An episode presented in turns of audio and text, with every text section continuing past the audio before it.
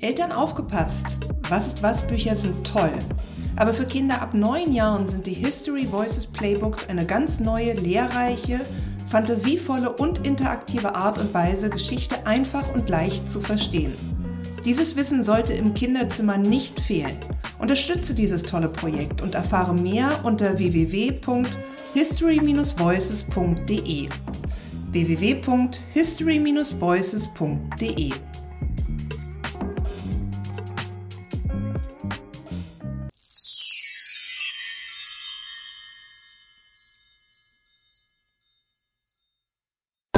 Prominente für Bildung, der Podcast, der Bildung wieder sichtbar macht. Mit prominenten Gästen spreche ich über Schule, Bildungspolitik und darüber, welche Fähigkeiten unsere Kinder für ihre Zukunft wirklich brauchen.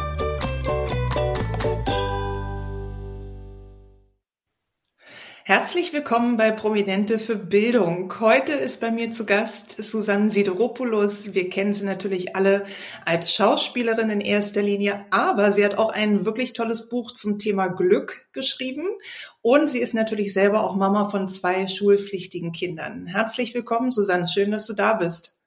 Danke für die Einladung. Ich freue mich sehr. Wir haben uns ja kennengelernt bei einem Event in Berlin über Instagram. Da ging es so um Internetsicherheit für Kinder und Jugendliche, vor allen Dingen natürlich auf den Social-Media-Plattformen.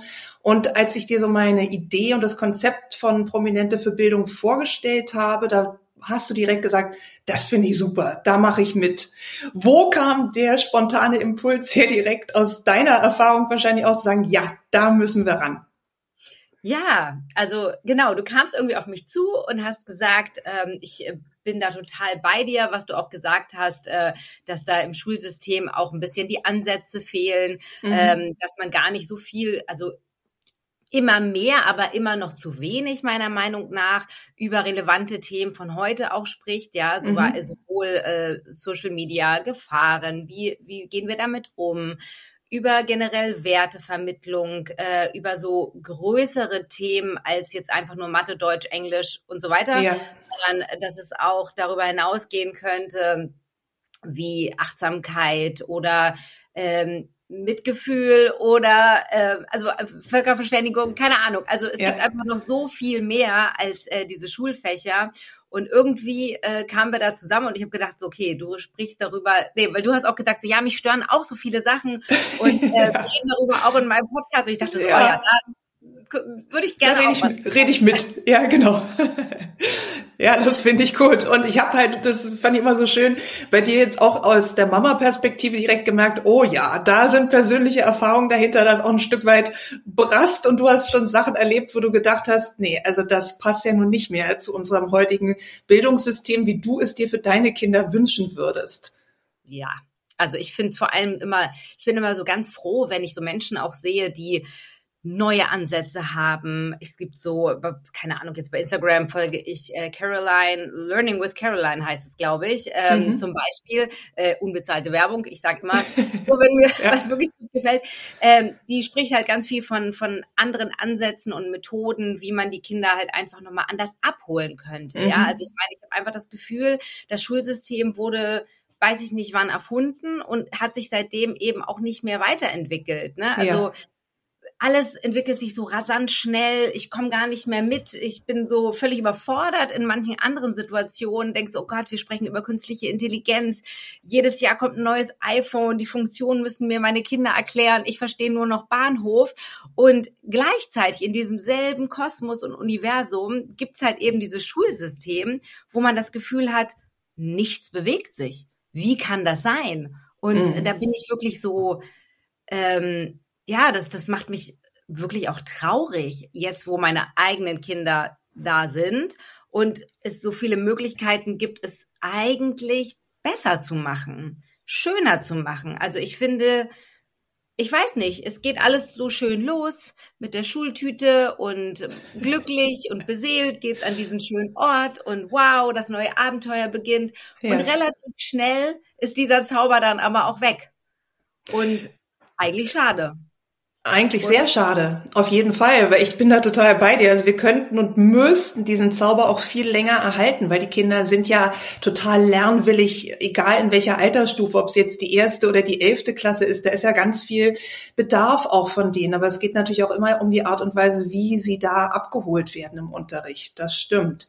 Deine beiden Jungs, Joel und Liam, die sind aus, nein, einer ist noch in der Grundschule richtig und einer ist schon aus der Grundschule raus.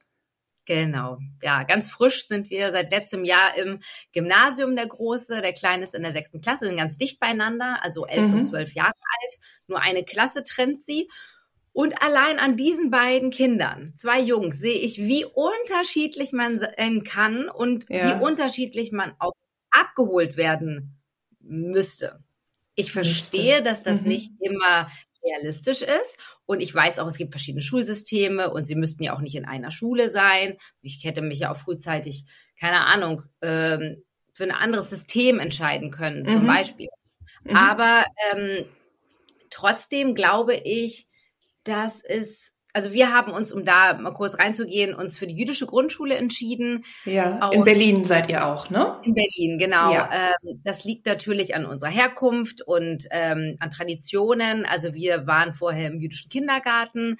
Das war jetzt gar nicht so, dass mir das alles so wahnsinnig wichtig ist, dass es nur da und die sollen jetzt in dieser Bubble sein und mhm. äh, gar nicht, sondern es ist ein bisschen so über Freundeskreis und man, man wie Nachbarschaft, ne? Man möchte ja. die Kinder zusammenbleiben und so ist es entstanden und ich mochte auch immer gerne dieses, ähm, ja, also den Kindergarten habe ich abgöttisch geliebt und irgendwie war das so der normale Weg, dann gehen wir halt in diese jüdische Grundschule, was mir mhm. da gefällt, ein bisschen was kleiner als äh, so die normalen großen Grundschulen, ein bisschen persönlicher, jeder kennt jeden, die Eltern kennen sich, irgendwie hat das auch noch was von familiär und ein bisschen behüteter, sage ich mal. Und das System ist aber eigentlich das einer normalen Grundschule. Es hat jetzt nicht irgendwie mhm. einen Waldorf-Charakter oder so. Es ist ja eine ganz normale Grundschule. Es ist ja auch eine staatlich geförderte Grundschule. Ne? Also es ist jetzt nicht so eine ganz reine Privatschule, sondern es läuft ganz normal mit mit dem allgemeinen Bildungsplan, Lehrplan etc. Also das ist nichts Besonderes ja. dann an der Stelle.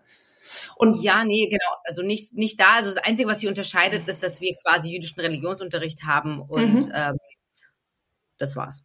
Ja.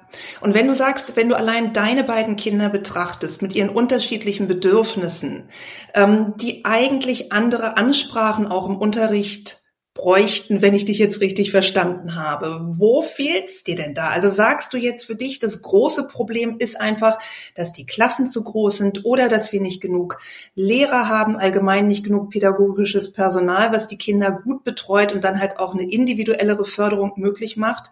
Oder wo würdest du da jetzt da so den Finger drauflegen? Hm.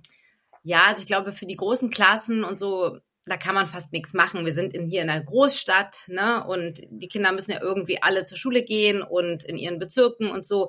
Ich weiß nicht, wahrscheinlich ist da schwierig, da anzusetzen. Wir haben akuten Lehrermangel.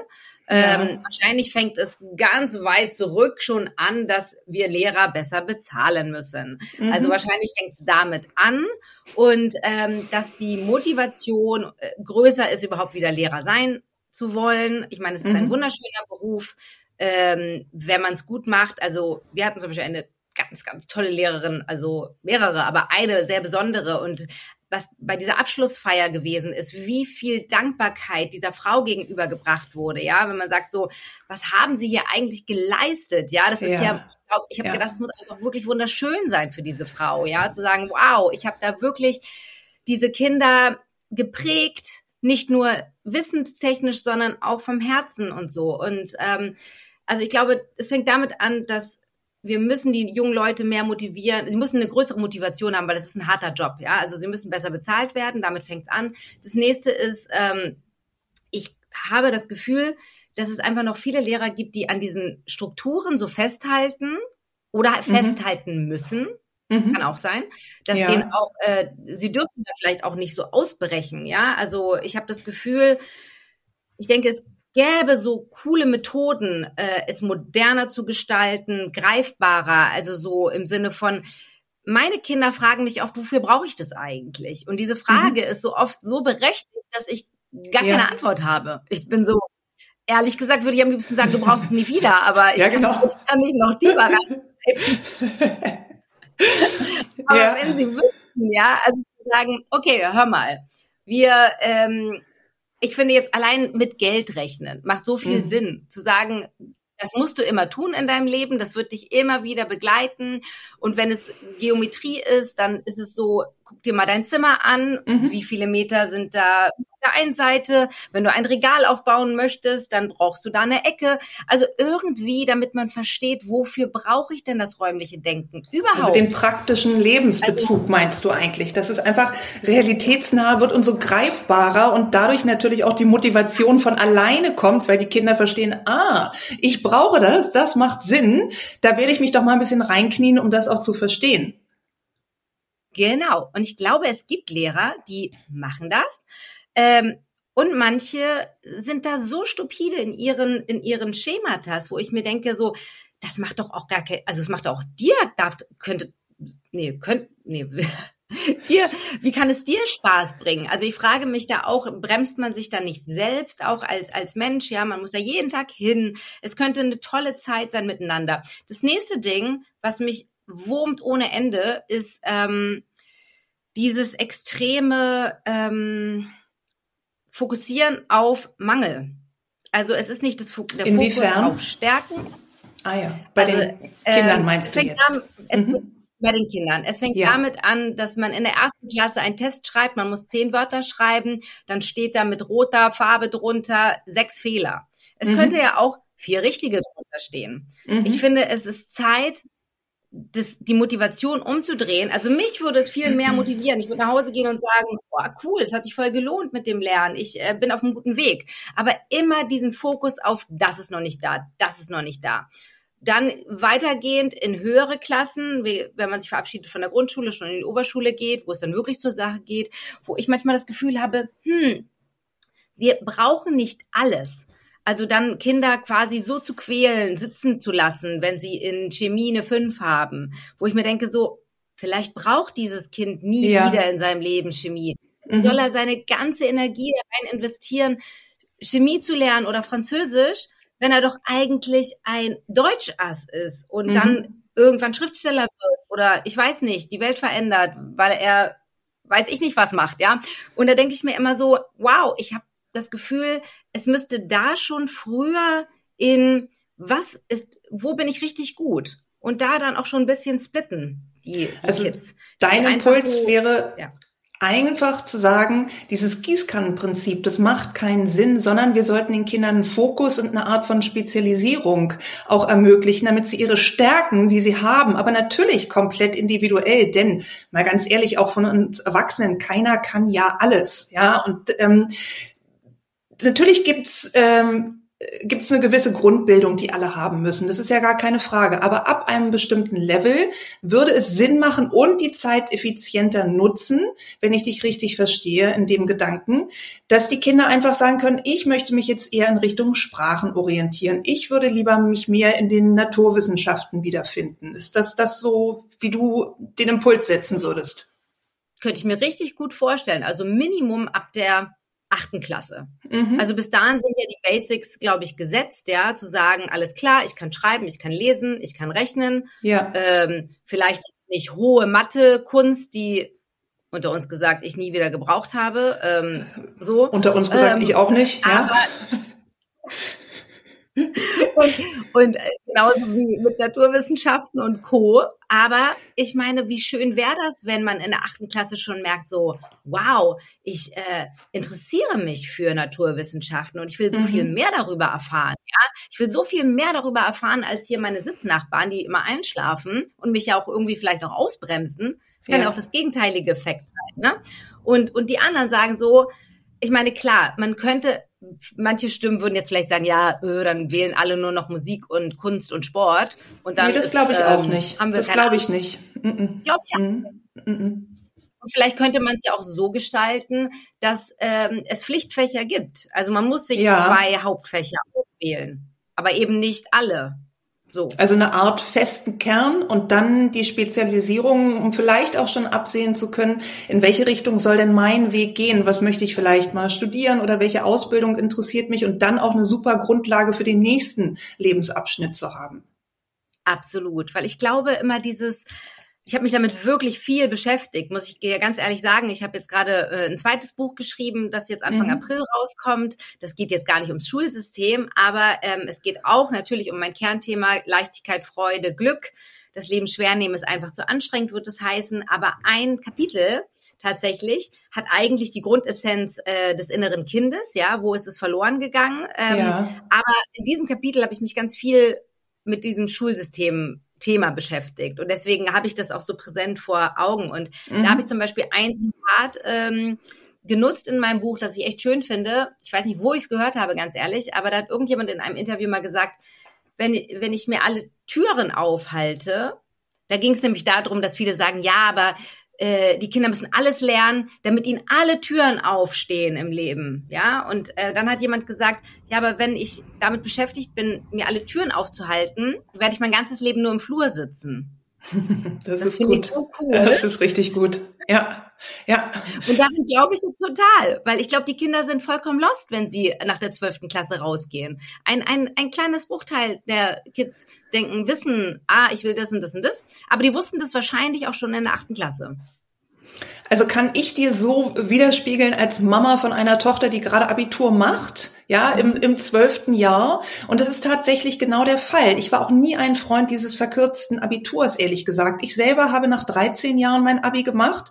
Und ich finde dieses Jahr Entwicklung, was den Jugendlichen da fehlt, ein ganz wichtiges Jahr zur Orientierung, zur Selbstfindung und zur Weiterentwicklung. Und ich sehe das ganz oft auch im Freundes- und Bekanntenkreis Viele machen erstmal gar nichts nach dem Abitur. Das heißt, oder nach dem Schulabschluss, sage ich jetzt mal allgemein. Das heißt, dieses Jahr, was wir eigentlich mal gewinnen wollten, ist gar kein gewonnenes Jahr, denn die Kinder ähm, verbringen es auf eine Art und Weise, die halt nicht gleich wieder in die Ausbildung geht und die nicht weiterführt ins Studium.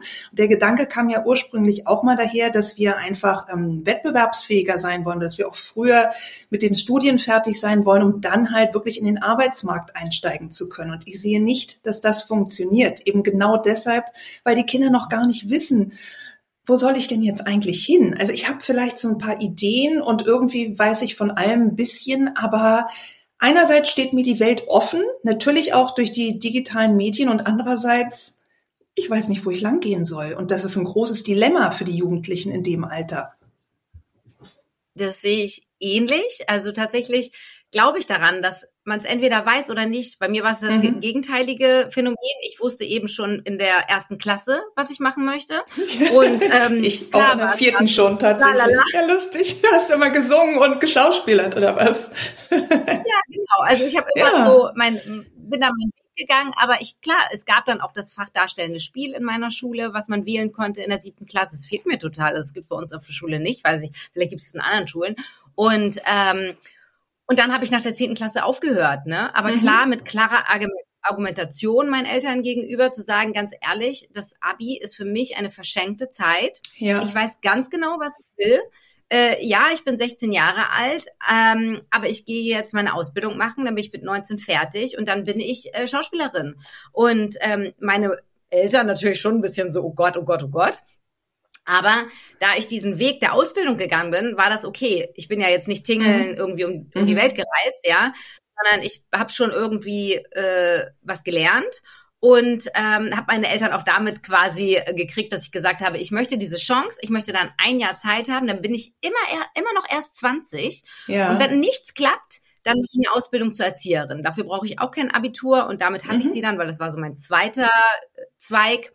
Dein Aber was ich auch glaube, dieses dieses äh, Entwicklungsjahr, also ich bin auch bei dir, ich glaube auch, dass 13 Jahre schlauer sind. Was ich aber, wenn wir es jetzt schon haben dieses Jahr, dann äh, finde ich das gut, wenn Eltern da auch ihre Kids wirklich das Jahr lassen, um so sich auszuprobieren, Praktikas zu machen, mhm. hier, da, also verschiedene Dinge auch wirklich auszuprobieren und ähm, nicht so früh dann eben schon irgendwas anzufangen zu studieren. Weil ich glaube ja. das auch, dass man ist da vielleicht nicht so angekommen, so in, in der Zeit. Das ist sehr früh. Das denke ich auch. Und wenn dieses Jahr, ähm, so habe ich das auch nicht gemeint, dass es verschenkt ist, sondern wenn man die Zeit wirklich nutzt, auch als Jugendlicher mit den Impulsen der Eltern, sich zu orientieren und zu gucken, was könnte ich denn machen? Ich probiere mal drei Monate hier und ich gucke mal da rein, dann finde ich das super, weil ich einfach denke, dass es den Kindern, Jugendlichen unheimlich viel bringt. Aber ich kenne halt auch diejenigen, die dann einfach erstmal in so einer, wie in so einer Schockstarre verharren und, und gar nichts mit sich anzufangen wissen und die Eltern irgendwie auch ein Stück weit verzweifeln. Und mir fehlt halt an der Stelle auch in der Schule schon die Orientierung Richtung Berufsleben. Und da rede ich jetzt nicht nur von der zwölften Klasse, sondern da rede ich auch deutlich schon von früheren Klassen. Es reicht für mein Empfinden nicht einmal in der neunten ein Berufspraktikum für 14 Tage zu haben, maximal drei Wochen. Äh, und dann sollen sie alle ein, zwei, drei Jahre später wissen, was sie werden wollen. Da braucht einfach, muss viel mehr von außen in die Schulen auch reinkommen, um Impulse zu geben, was ist denn möglich und in welche Richtung kann der Weg gehen. 100 Prozent bin ich bei dir. Und ich würde sogar noch einen Schritt weiter gehen. Also da ich mich auch viel mit so persönlicher Weiterentwicklung äh, beschäftige und ich finde, dass diese Themen auch schon in die Schule gehören, weil mhm. was wir ja machen als Erwachsene, mit 40, 50, 60, irgendwann ist so, bin ich glücklich, bin ich den Weg gegangen, den ich wollte. All diese Fragen holen einen irgendwann ein und einige früher, andere später fangen an, sich mit diesen Themen zu beschäftigen. Aber wie schön wäre es, wenn wir die Kinder da ja schon viel früher abholen und ähm, mit ihnen spielerisch ähm, mehr über diese Themen sprechen. Was ähm, was macht mich glücklich? Wenn ich, wenn Arbeit gar kein, gar nicht mit Geld zu tun hätte, welche, welche Tätigkeit würde ich dann ausüben, wenn ich äh, jeden Tag das machen würde, was mir wirklich mich erfüllt? Mhm. Und überhaupt erstmal so sich ranzutasten, ist es was Handwerkliches? Ist es was, ähm, bin ich eher der, der plant? Bin ich die Person, die Sachen gut erfinden kann? Und überhaupt so, äh, ähm, an, an dieses Kern der Leidenschaft ranzukommen und gar nicht dieses, ich muss arbeiten, um Geld zu verdienen, um dann ja. etwas zu machen, was mir eigentlich Spaß macht. Also mhm. irgendwie verkehrt rum irgendwie verkehrt rum. Und andersrum der viel bessere Ansatz, weil es unheimlich viel Zeit spart und glückliche Lebenszeit hoffentlich unseren Kindern eigentlich ermöglichen würde. Ich frage ja auch alle meine Gäste, welches Schulfach sie gerne dem Lehrplan hinzufügen würden. Und ich habe vorher schon gedacht, ah, ich glaube, ich glaube, ich weiß, wie du das Fach nennen würdest. Aber ich will es dir auch nicht in den Mund legen. Was denkst du, welches Fach wir gut gebrauchen könnten in den Lehrplänen? Also wenn wir jetzt zu viel darüber reden, fallen mir natürlich mehrere ein. Aber ähm, ja, also ich würde es nennen, äh, ich würde es tatsächlich wahrscheinlich ähm, Glück nennen oder äh, glücklich sein oder warum bin ich hier oder irgendwie sowas, ja? Mein, meine Aufgabe auf dieser Welt oder mhm. also das so irgendwie ein bisschen übergreifender machen und und ich denke auch gerade über, auch darstellendes Spiel ist wirklich ein tolles Fach in der Schule gewesen, weil dieses in Rollen schlüpfen und mal mhm. jemand anderes sein zu probieren und so, das ist sehr, sehr wertvoll, weil man auch Empathie gut lernt und auch in so ein Fach auch gut Projekte machen kann wie mh, mm, Inklusion oder ähm, Völkerverständigung oder so. Einfach, dass man sagt, so, ich bin jetzt mal du und was glaubst du, wie der andere sich fühlt und so. Also wir zu mhm. Hause führen wirklich sehr, sehr viele Gespräche darüber, weil mir das einfach sehr am Herzen liegt, weil ich einfach denke, so heutzutage Mobbing, Social Media Mobbing, ja, es geht mhm. ja jetzt schon in andere Sphären, ja, da müssen ja. wir diese Themen echt besprechen, ne? Also, ja. weil ich glaube, das ist genauso wichtig wie Mathe, Deutsch, Englisch. Absolut. Also für mich ist es auch so, dass ich gerade in dem Bereich, auch wie du sagst, diese ähm, positive Lebensführung, die Einstellung, wie gehe ich auch mit Rückschlägen um. Wir reden so viel über Resilienz und die Kinder müssen Resilienz aufbauen etc. pp. Und natürlich sind wir da als Eltern massiv gefragt, aber auch die Schule. Und ich denke, also das war meine ursprüngliche Annahme, dass du sagen würdest, ich würde mir das Glück, Schulfach Glück wünschen, was du ja auch so in etwa dann so formuliert hast. Und ich finde das einen super schönen Ansatz, weil ich denke, das ist durchaus etwas sehr Handfestes, was sowohl die Kinder als auch die Lehrer als auch das komplette Schulklima massiv bereichern könnte. Also es würden alle so davon profitieren, oder? Total. Ich habe äh, direkt Gänsehaut, wenn ich darüber nachdenke, weil ich glaube tatsächlich, dass gerade Glück, Glück ist ja auch falsch teilweise interpretiert. Ja, viele denken, ach, ich habe Glück gehabt. Ja, also das mhm. Glück, ähm, der eine Zufall, im Sinne von Zufall. Ja, aber das ist es halt nicht. Genau. Ja. Mhm. Pech gehabt oder Glück gehabt, ja. Aber genau. genau, es ist es eben nicht. Ja, wir sind so wahnsinnig massiv verantwortlich für unser Glück, wie wir unsere Welt sehen. Also ähm, die, die Kernessenz meines ersten Buches ist eben, äh, das Leben ist nicht, wie, äh, die Welt ist nicht wie sie ist, sondern so wie du bist, ja. Also und daran glaube ich einfach so massiv, ja. Durch welcher Brille gucke ich da raus und was kommt zu mir zurück? Und ich versuche meinen Kindern immer zu sagen, ähm, die müssen halt nicht überall die Besten sein, aber irgendwie der, der Versuch, für sich selber so loszugehen, ne? Also zu sagen, mhm. so, ich, was kann ich eigentlich bewegen, um irgendwo hinzukommen? Ähm, in meiner Einstellung allein schon, ne? So, wie, ja. wie gehe ich, wie, wie gehe ich so durchs Leben? Ja. Erlebst du das denn, dass es da Ansätze in der Schule gibt, jetzt bezogen auf deine Jungs, dass das schon auch mal in den Unterricht integriert wird oder fehlt es dir in weiten Teilen noch? Es fehlt mir äh, komplett eigentlich, um es so, äh, also ich liebe diese Schule. Ich bin sehr, sehr ähm, zufrieden mit der Schule. Ich mag die Lehrer. Ich finde es alles sehr umgänglich, herzlich, also nicht so ähm, anonym. Ja, also mhm. das finde ich immer ganz wichtig, dass die Kinder irgendwie auch schon bisschen da schon, schon abgeholt werden, wo sie sind, mehr oder weniger. Ja, es ist ein normaler Frontalunterricht und so, ne? Also am Ende des Tages. Aber ja.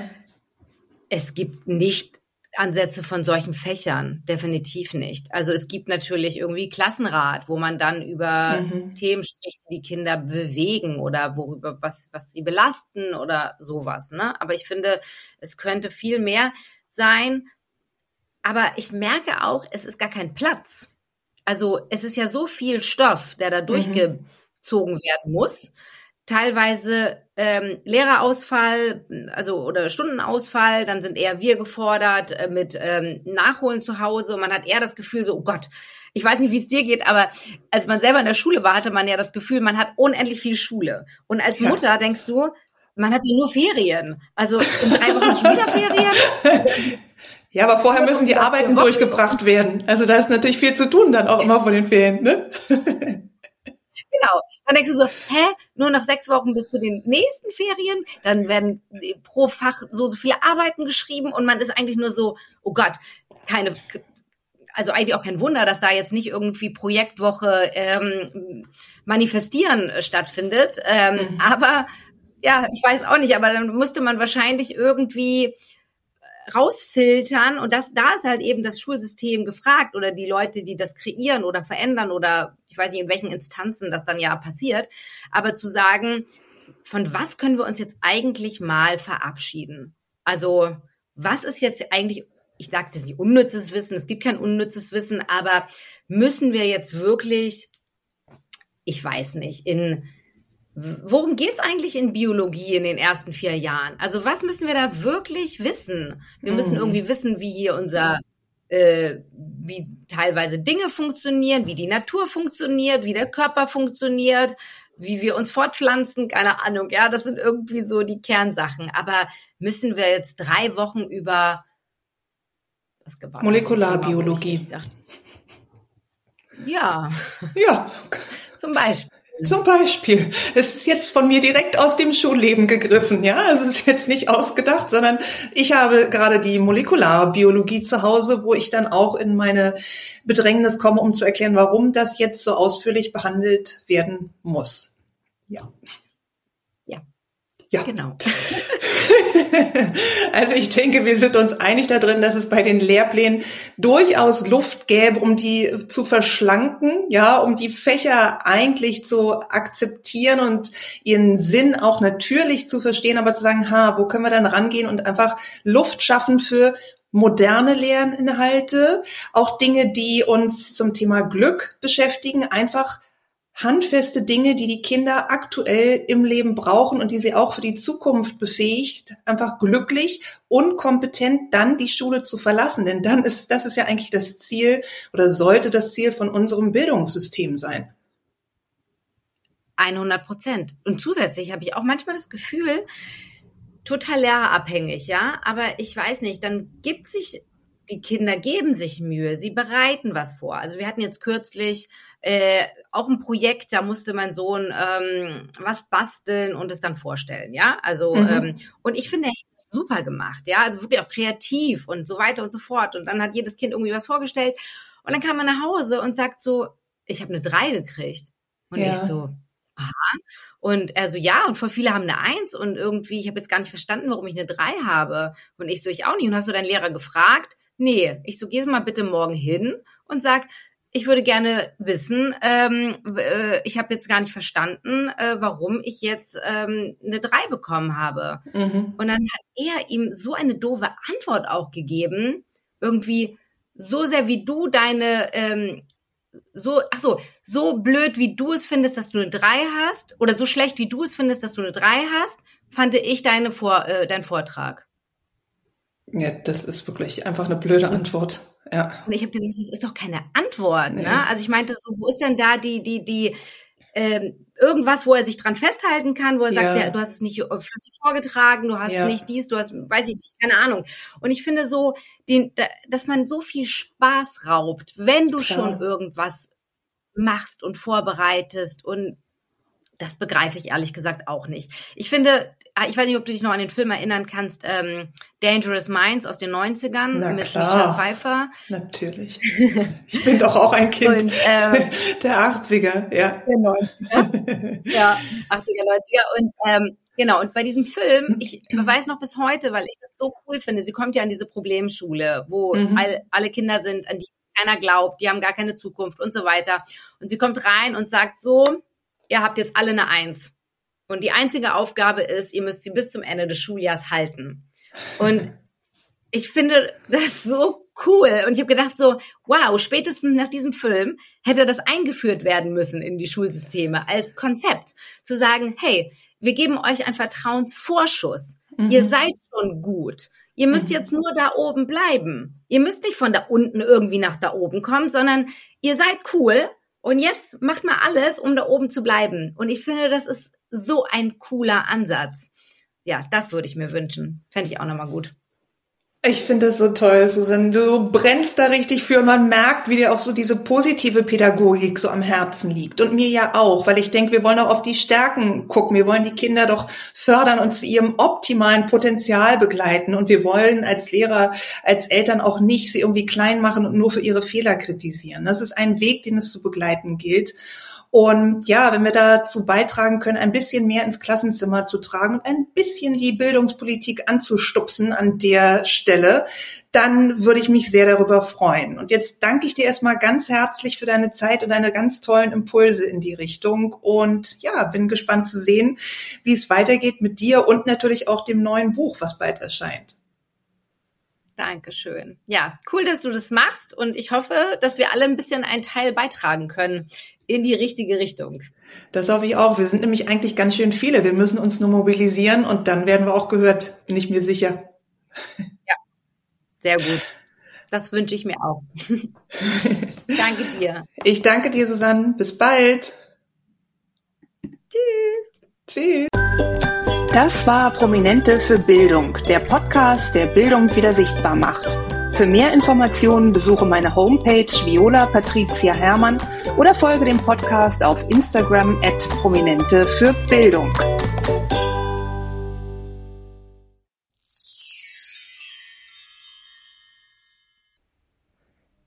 Geschichte für dich. Herzlichen Glückwunsch! Du bist in Deutschland oder Europa geboren und das bedeutet, du kannst dein Leben frei gestalten.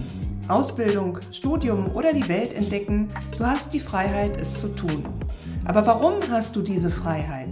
Weil du ein Mensch bist und dir deshalb Rechte wie Glaubensfreiheit, Wahlrechte und ein Recht auf Selbstbestimmung zugesichert werden. Wie diese Rechte zu deinem Recht wurden, das erzählen dir die History Voices Playbooks. Mehr Informationen gibt's auf www.history-voices.de.